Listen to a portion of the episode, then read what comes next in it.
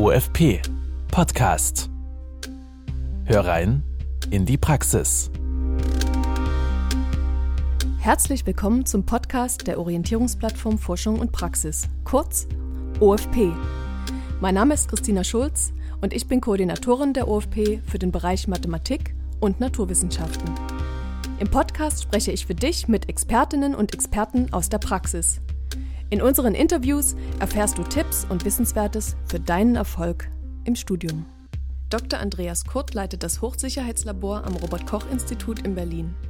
Ich spreche mit dem Virologen über sein Biologiestudium an der TU Dresden, Auslandsaufenthalte und seinen spannenden Arbeitsalltag. Herr Dr. Kurt, ich freue mich sehr, dass Sie uns ein paar Einblicke geben möchten in Ihre bestimmt sehr, sehr spannende Tätigkeit beim Robert-Koch-Institut in Berlin. Aber fangen wir vielleicht mal noch ein Stück eher an. Sie haben an der TU Dresden Biologie studiert. Wie ist es denn dazu gekommen? Ich glaube, ich habe mich beworben. Das, damals war das noch ein NC-Studiengang. Und Dresden war meine erste Wahl. Ähm, Berlin die zweite. Und dann ist es Dresden geworden. Und dann war ich 95 ähm, im ersten Studiengang wieder dabei nach der Wiedereröffnung äh, der Dresdner Biologie. Und war das für Sie von, von Anfang an klar, dass es Biologie werden soll oder gab es da noch ein paar andere Überlegungen vorher? Es war nicht der ganz geradlinige Weg bis dahin. Ja, also ich habe nach der ähm, 10. Klasse ähm, eine Berufsausbildung gemacht, mit äh, Be äh, Berufsausbildung mit Abitur. Und ähm, das war eine technische Ausrichtung ähm, wo, wo mir während der Lehre quasi ähm, äh, schon bewusst war, dass das nicht das ist, womit ich wahrscheinlich mein restliches Leben verbringen möchte. Und ähm, ja, und dann war natürlich die Frage, was tun. Und äh, Uni, Uni, war schon eher so klar. Ähm, von den Studiengängen bin ich dann eher zu der Zeit vor der Lehre gekommen, wo ich mich eher für die Naturwissenschaften interessiert hatte, Biologie, Chemie. Und, ähm, und dann hatte ich mich für Biologie entschieden. Ich hatte mhm. eher ein bisschen geschwankt zwischen ähm, Medizin, Veterinärmedizin, Biologie, bin am Ende auf zur Biologie gekommen. Mhm. Und war das Studium so, wie Sie sich das vorgestellt haben? Oder welche Erwartungen haben Sie daran geknüpft und wurden die erfüllt? Ich hatte, glaube ich, nicht wirklich so viele Erwartungen oder besser gesagt Ziele, bevor ich angefangen habe zu studieren. Es war für mich eher das Interesse, ähm, was ich denn studieren wollen würde und nicht das danach oder auch nicht das während der Studienzeit, was dann so passiert im Konkreten. Ähm, am Anfang ist ja Biologie eher allgemein, sagen wir mal, wahrscheinlich an allen Uni eher vergleichbar und man spezialisiert sich ja dann erst zur Mitte des, des Studiums. Und ähm, von daher war das am Anfang sicherlich erstmal ein Gucken, was so interessant ist und ähm, schon mit dem Bewusstsein, also Bio hat mich eben, wie gesagt, schon immer interessiert, wobei das Studium selber jetzt nicht wirklich das widerspiegelt, was man sich wahrscheinlich in der Schulzeit unter, unter Biologie vorstellt. Ähm, und das hat also heutzutage noch viel weniger, damals eben auch schon nicht so viel mit klassischer Biologie zu tun, was man sich so vorstellt, ähm, Kescher, Fleder, ähm, äh, Schmetterlinge fangen und sowas, das ist eher ja nicht mehr Biologie. Mhm. Ähm, das war das von vor 100 Jahren, aber so ist es halt nicht mehr. Es ist ganz viel Genetik und Zellbiologie und so weiter, ähm, wo man in der Schule, glaube ich, weniger jetzt äh, Verbindung dazu findet.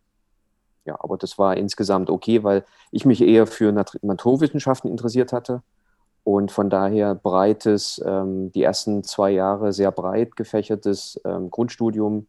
Da war Chemie dabei und äh, Mathe und Physik und im Prinzip sind die Möglichkeiten danach ja sehr breit. Hm. Und daran hat sich ja auch eine Promotion angeschlossen. War das unmittelbar oder waren da noch Auslandsaufenthalte dazwischen? Ja, also der Weg bis dahin zur Promotion ist ja ähm, dann auch wieder mal nicht so geradlinig gelaufen. Ähm, die Promotion habe ich am Ende in, in der Virologie durchgeführt, mhm. ähm, wobei Virologie ja kein klassisches biologisches Fach ist im Studium. Und ähm, der Weg dahin war eher so dreimal um die Ecke. Also da gehörten Auslandsaufenthalte auch dazu, also in Form von Urlaub. Ähm, und im Laufe der Zeit gab es dann quasi für mich, im, das war das zweite Jahr ähm, des Studiums, wo ich quasi ähm, selber in Berührung gekommen bin, mit, ähm, mich mit Parasiten zu beschäftigen. Mhm. Ähm, man muss dazu sagen, der erste, ich habe ja den ersten Studiengang äh, Biologie wieder, also mitgemacht sozusagen, 1995. Und ähm, das bedeutete, dass es ja keine älteren Studenten als uns gab.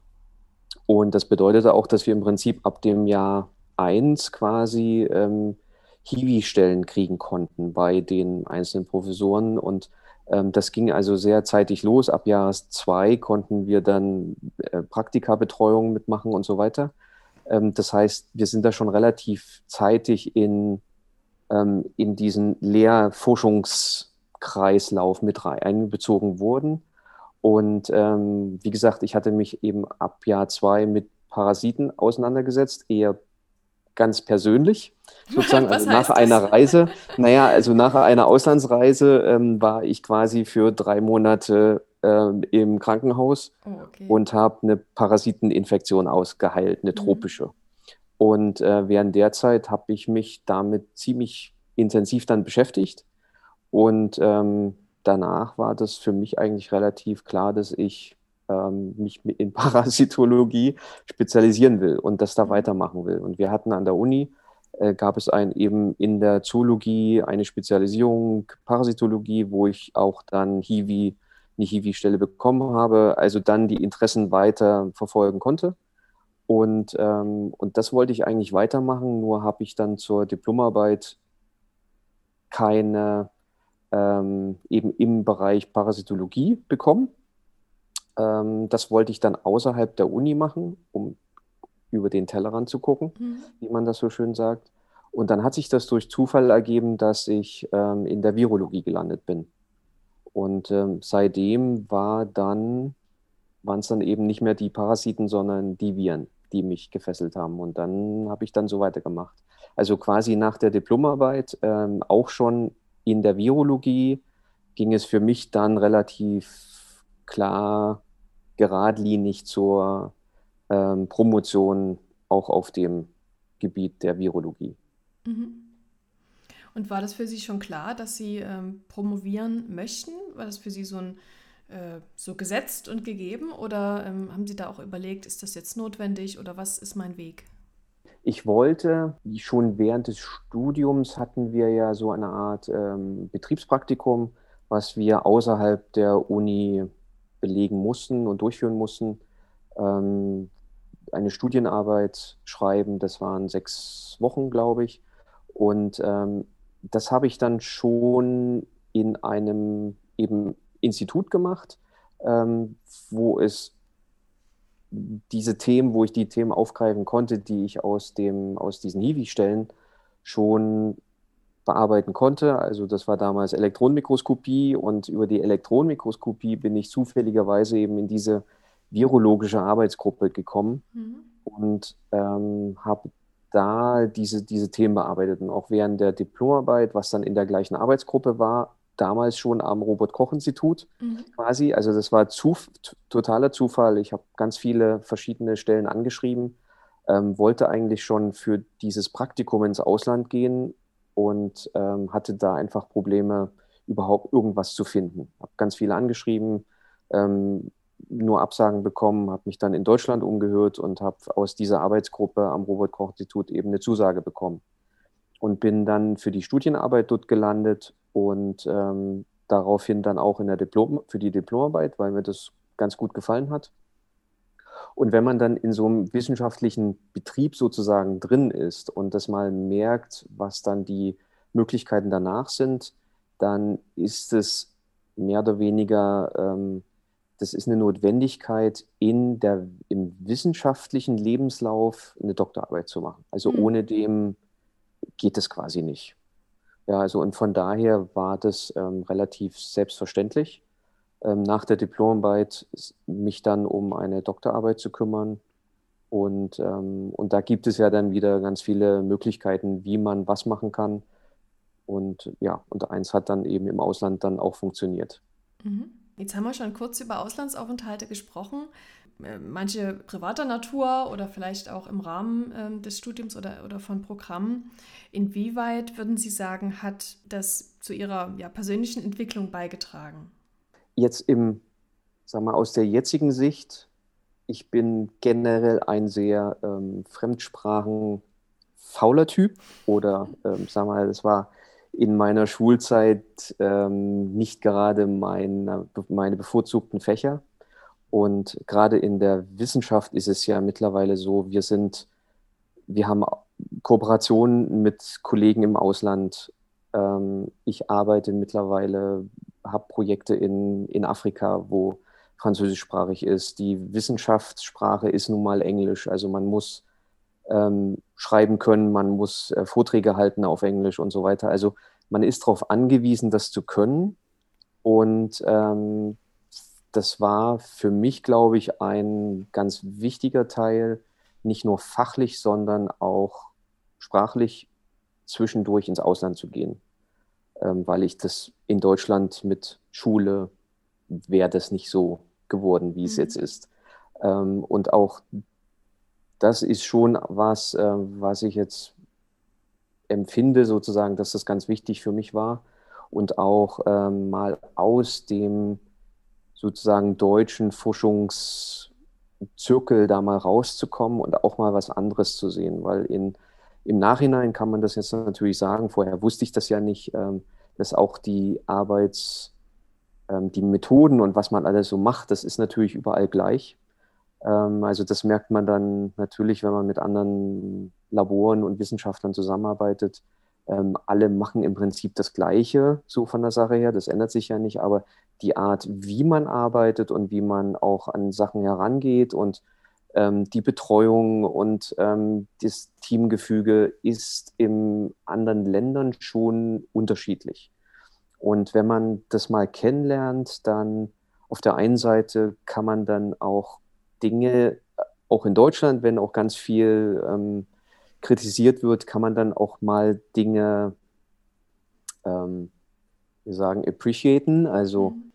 wertschätzen oder würdigen. würdigen, wie es ist, genau, und ähm, das einfach in, in Relevanz oder in ein bisschen relativieren sozusagen gegenüber anderen. Ähm, mal ein Beispiel zu sagen, wenn ich meine Doktorarbeit, als ich die gemacht habe, ich hatte ein Stipendium bekommen vom Deutschen Akademischen Austauschdienst ähm, war für die Zeit, ähm, für die praktische Bearbeitung meines Themas zwei Jahre in den USA und ähm, habe dort natürlich gesehen, andere quasi PhD-Studenten, die eben pro Semester ihren, ihren Semesterbeitrag aufbringen mussten. Und das sind nicht unsere paar hundert Euro, was bei uns so für die Studiengebühren anfallen, sondern mhm. eben 10, 20, 30.000 äh, Dollar pro Semester. Und ja. äh, das heißt, jeder, der aus der Uni rausgeht, wenn er kein Stipendium hat, ähm, geht natürlich mit einem riesen Schuldenberg da raus und muss das erstmal abarbeiten. Ähm, von daher würdigt man dann auch die halbe Doktorandenstelle, die man in Deutschland bekommt mhm. und äh, dafür bezahlt wird, auch wenn man 100 Prozent der Arbeit macht, im Prinzip der Zeit mit seiner Arbeit verbringt. Und ähm, das sind so Kleinigkeiten, die man, die ich jetzt natürlich auch versuche, dann äh, mal rüber zu bringen oder dann auch mal zu sagen, dass das woanders durchaus nicht besser ist. Und ähm, dass die, die Dinge, die wir in Deutschland haben, schon im, auf dem Bildungssektor sehr, sehr gut sind in, dem, in der Beziehung. Ja. Und das hat mir schon dabei geholfen, ähm, ins Ausland zu gehen, ähm, ungeachtet dessen, dass ich ganz toll finde, andere ähm, Lebensweisen kennenzulernen, um auch das mal seinen Horizont zu erweitern. Ja. Finde ich also ganz wichtig, ja. Aber das ist nicht jeder so und man muss das sicherlich auch nicht machen. Ähm, das ist also ganz persönliche Einstellung. Ich fand das also ganz toll und finde das für mich wichtig. Aber es gibt genügend, die auch in der Wissenschaft arbeiten und die das nicht machen und die auch damit glücklich sind und damit auch erfolgreich sind und weiterkommen. Also das ist kein Muss. Ja, das muss man auch dazu hm. sagen. Wie hat sich dann konkret Ihr Berufseinstieg gestaltet? Auch das, wie ganz oft im Leben, ähm, durch Zufall am richtigen Platz zur richtigen Zeit ähm, zu sein. Und das war für mich wieder die Möglichkeit, ähm, nach dem Stipendium oder mit dem Stipendium hatte ich meine Arbeit ja beendet und ähm, musste quasi aus den USA wieder ausreisen. Das war sozusagen Teil des, des Stipendiums. Man muss dann also wieder raus. Ich hätte eine Möglichkeit gehabt, da auch äh, weiter zu arbeiten, hätte da eine andere Stelle bekommen. Aber das wird halt nicht, wurde halt nicht erlaubt für dieses Stipendium. Also man musste dann nach Deutschland wieder zurück. Mhm. Und das bedeutete für mich natürlich, ich muss irgendwo eine Stelle bekommen und musste noch meine Doktorarbeit fertig schreiben. Also die war noch nicht ähm, fertig geschrieben. Und ähm, da halfen die Kontakte zum Robert-Koch-Institut, die ich vorher hatte von der Diplomarbeit, um da eine, ähm, eine Teilzeitstelle zu bekommen als Wissenschaftler. Habe dann da angefangen zu arbeiten und nebenbei, also quasi dann in meiner Freizeit, meine Doktorarbeit fertig geschrieben. Und so ist der erste Schritt wieder zurück nach Deutschland ähm, entstanden, aus dem sich dann weitere wie das bei ganz vielen so ist, äh, befristete Projektstellen angeschlossen haben und weitere angeschlossen haben. Und ähm, die Doktorarbeit abgeschlossen, dann weitere Projektstellen und irgendwann hat sich das dann entwickelt ähm, zu einer quasi soliden Ausbildungsstelle mit der Wertschätzung sozusagen, die es dafür braucht und dann auch die Rechtfertigung, diese Stelle zu entfristen. Mhm.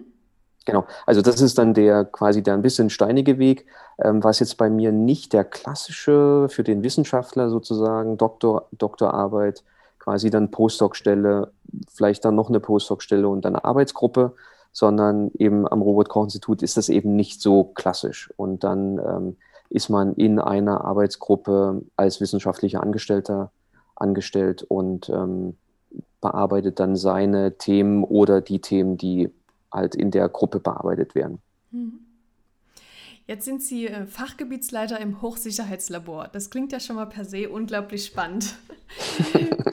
Nehmen Sie uns doch vielleicht mal mit ähm, in so einen Arbeitsalltag. Also wie können die Studierenden, die jetzt vielleicht zuhören, ähm, aber auch andere Interessierte, wie ähm, können wir uns das vorstellen? Dann fange ich mal an, nicht aus äh, meiner jetzigen Sicht, sondern vielleicht noch ein paar Jahre vorher mhm. oder jetzt als ein sozusagen vielleicht aus der Sicht eines Postdocs oder eines Wissenschaftlers, der jetzt in meiner Gruppe zum Beispiel arbeitet. Mhm. Ähm, man braucht quasi eine möglichst, möglichst eine solide Vorkenntnis sozusagen in Virologie, ähm, infektiöses Arbeiten. Ähm, wir verlangen jetzt nicht unbedingt, dass man Erfahrung in niedrigeren Sich Sicherheitsstufen hat. Also Hochsicherheitslabor bedeutet jetzt für uns Sicherheitsstufe 4. Ähm, das ist also das Höchste, was wir, was wir kennen und ähm, bearbeiten in dem Labor Erreger wie Ebola, Marburg-Virus, das, was man vielleicht so kennt. Mhm. Also hoch ansteckende. Ähm, das, ja, höchst, na, nicht unbedingt höchst ansteckende, aber die Erreger, wir nennen die Risikogruppe 4 Erreger, ähm, da gibt es verschiedene Charakteristika, warum man diese Erreger in diese Stufe ähm, eingruppiert. Ähm, das hat was mit Ansteckung zu tun, mit Mortalität, also wie viel Prozent quasi, wie hoch ist die Wahrscheinlichkeit, dass man daran stirbt. Mhm. Ähm, Verfügbarkeit von Impfstoff, Therapeutika und so mhm. weiter.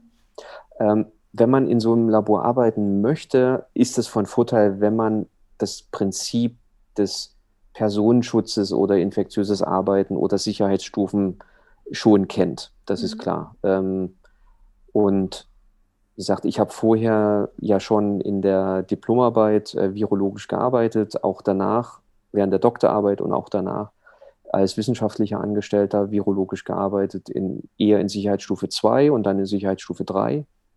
Und äh, wenn man dann zum Hochsicherheitslabor Stufe 4 kommt, dann ändern sich nochmal einige Dinge. Ähm, vielleicht das, was man so auch mal im, im Fernsehen sieht oder auf Bildern, ist, dass wir mit ähm, diesen Vollschutzanzügen in diesem Labor arbeiten, mhm.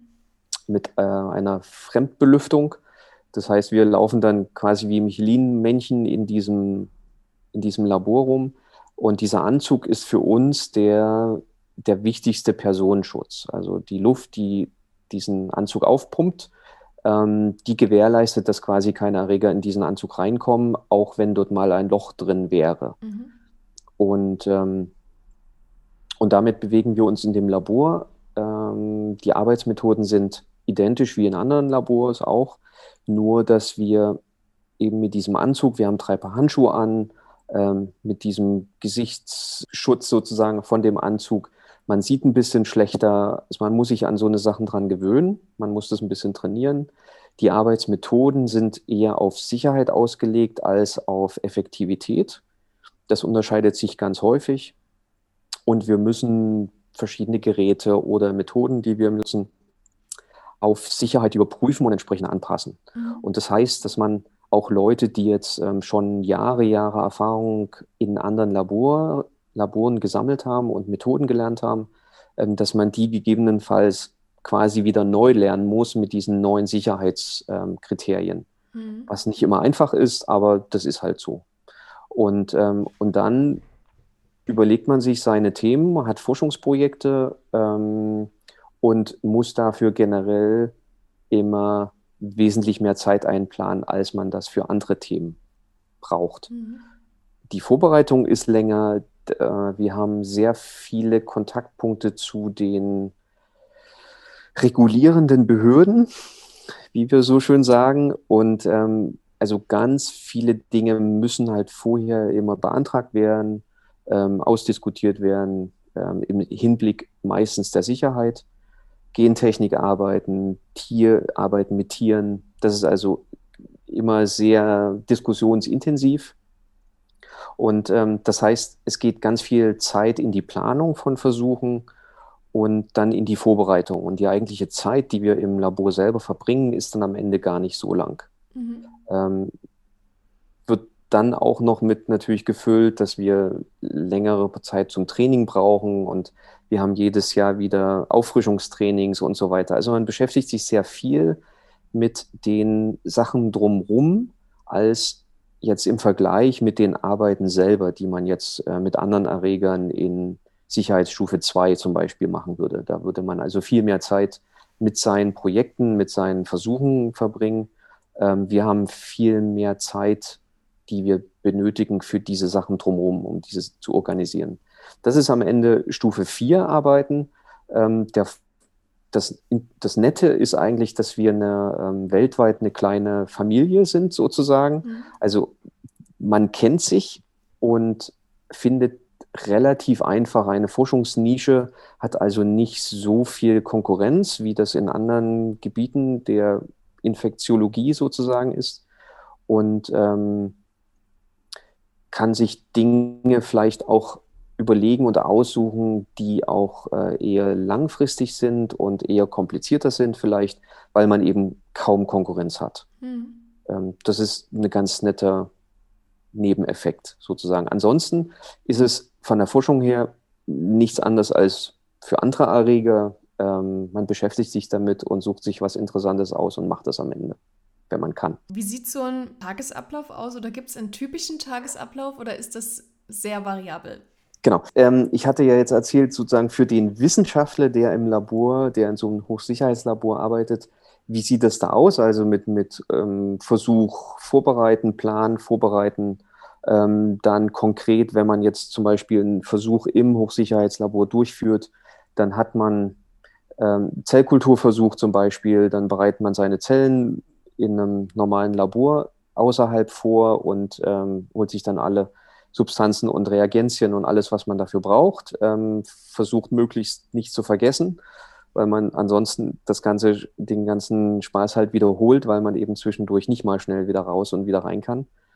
Und dann bereitet man sich auf das Labor vor. Das heißt, ähm, wir haben dann eine Umkleide, wo wir uns komplett ausziehen. Dann haben wir Laborunterwäsche, die wir anziehen und gehen dann mit der Laborunterwäsche in den quasi Anzugraum, wo wir uns diesen Vollschutzanzug anziehen.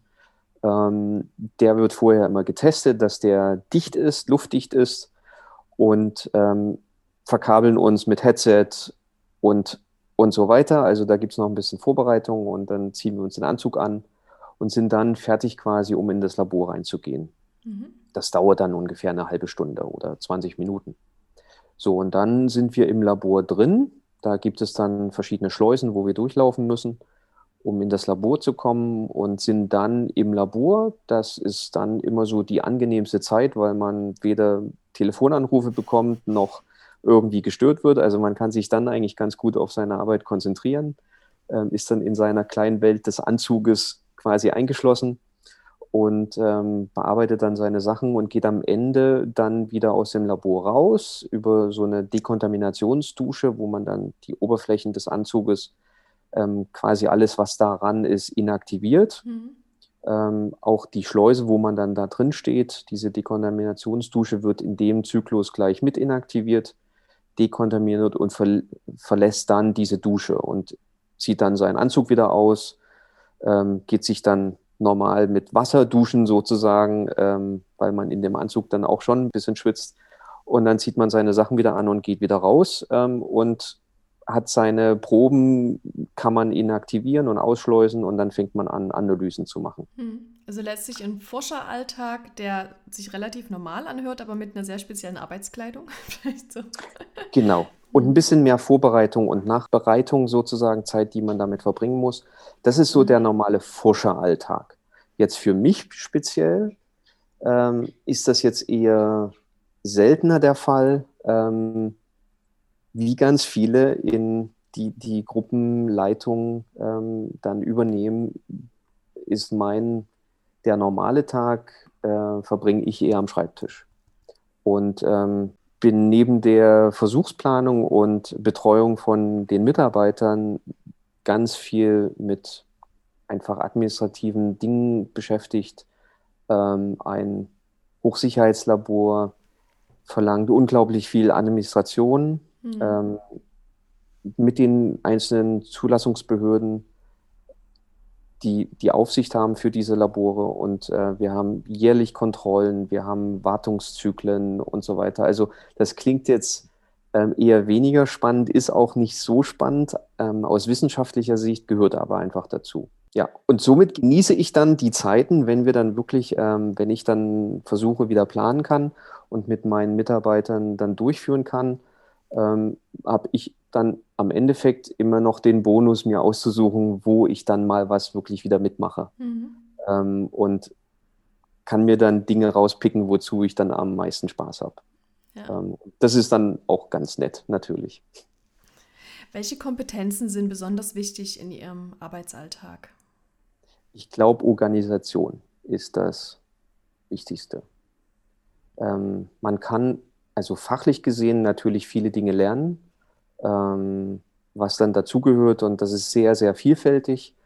Ich habe also, bevor ich diese Stelle übernommen habe, auch natürlich noch kein Hochsicherheitslabor geleitet ähm, und konnte das nicht abschätzen, wie viel administrative Arbeit das bedeutet.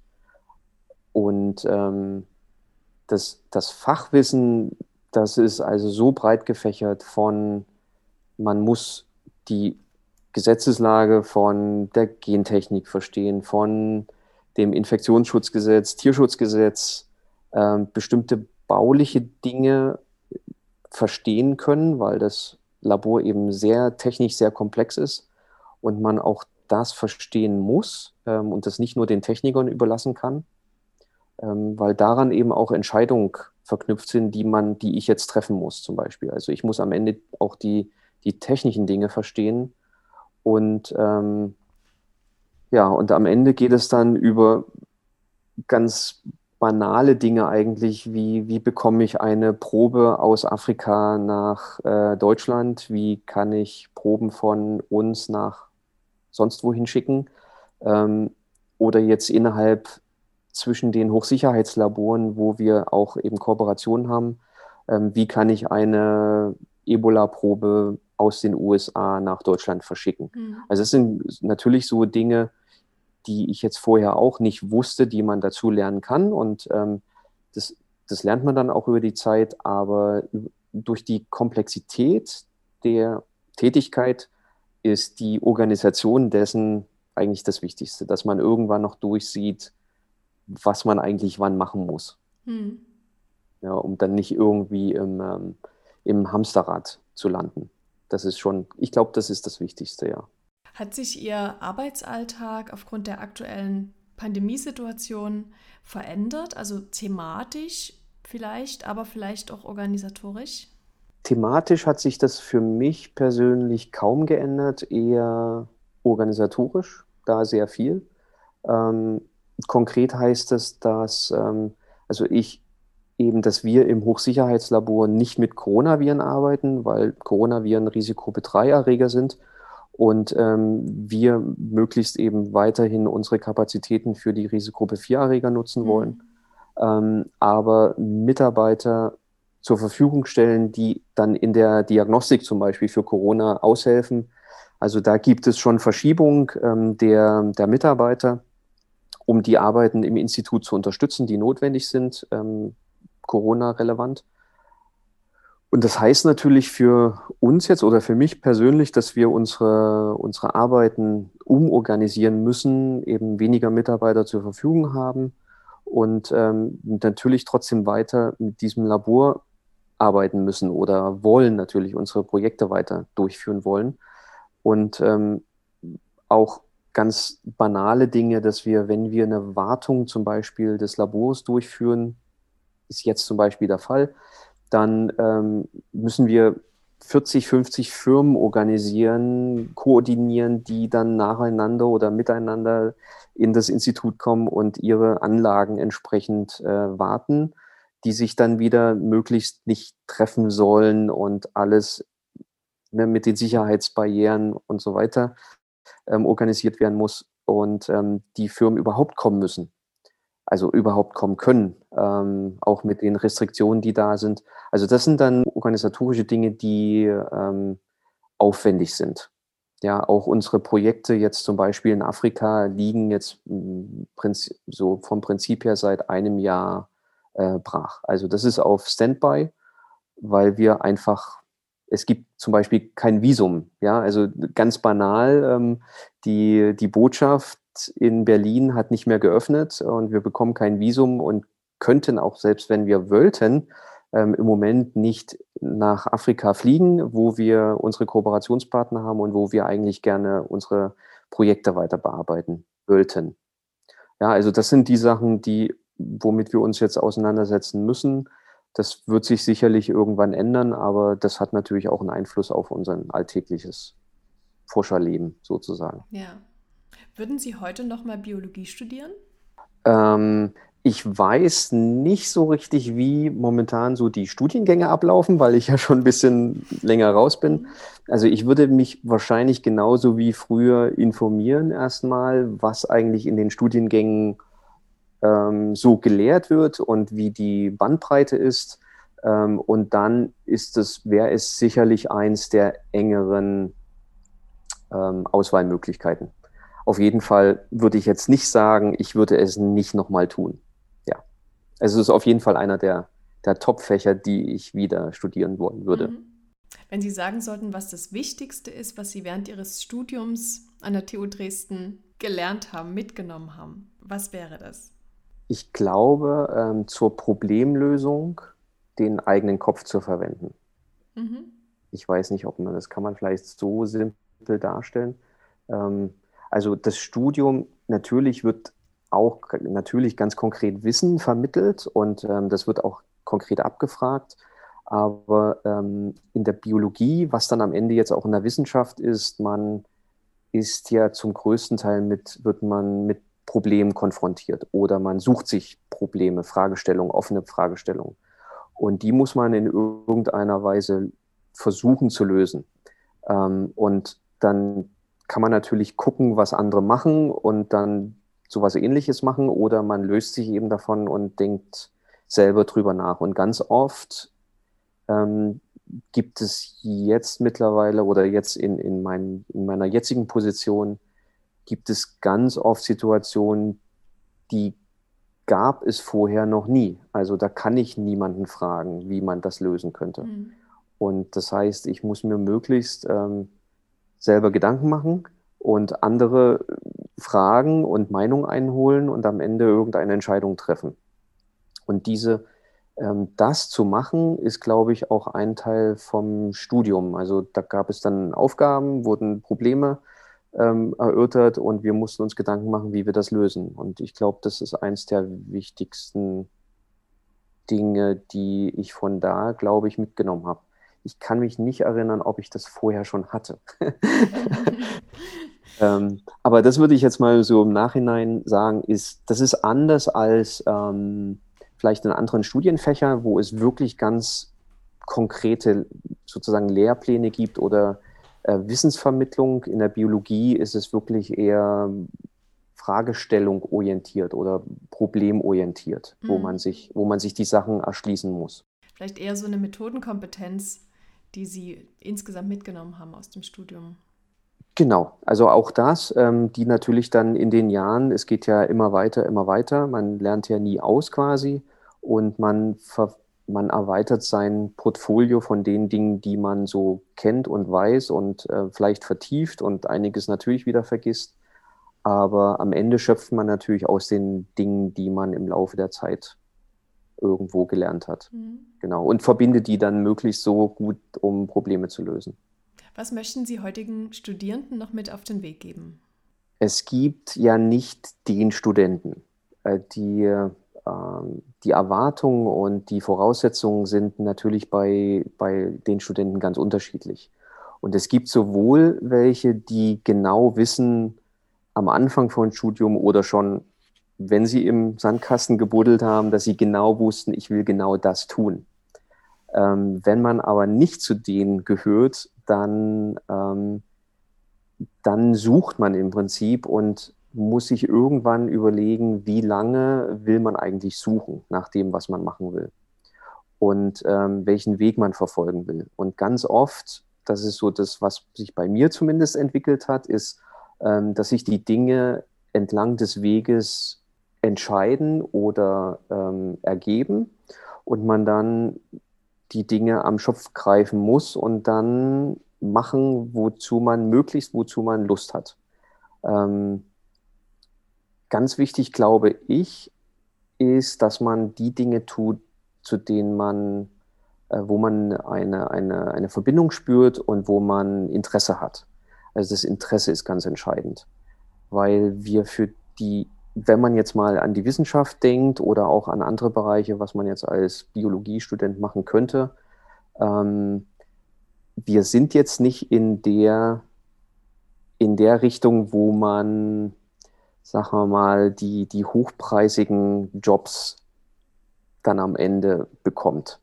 Und ähm, von daher glaube ich, ist es ganz wichtig, das Interesse an erste Stelle zu stehen, zu stellen und seinen Interessen zu folgen, ähm, egal ob man eine Aussicht bekommt oder sieht, dass das irgendwie sinnvoll ist für irgendeinen Job später. Weil was sich in den nächsten Jahren oder zehn Jahren entwickelt, das weiß, weiß keiner. Mhm. Ähm, und die, die Dinge entwickeln sich ähm, und auch in der Biologie entwickeln die sich. Das heißt, wir können das jetzt nicht wissen, was passiert in den nächsten Jahren. Und das ist, glaube ich, ganz wichtig, offen zu bleiben, ähm, flexibel zu sein, seinen Interessen nachzugehen und seinen Weg zu finden entlang des Weges und möglichst die Augen offen halten, Ohren offen halten, Dinge zu tun, auch mal rechts und links vom Tellerrand zu gucken und auch Dinge zu probieren einfach, ob einen die liegen ähm, weil eben die Biologie so, so vielfältig ist, dass man das, glaube ich, nicht wissen kann, wenn man anfängt zu studieren. Herr Dr. Kurt, ich danke Ihnen ganz herzlich für das Gespräch. Sehr gern. Vielen Dank. Tschüss.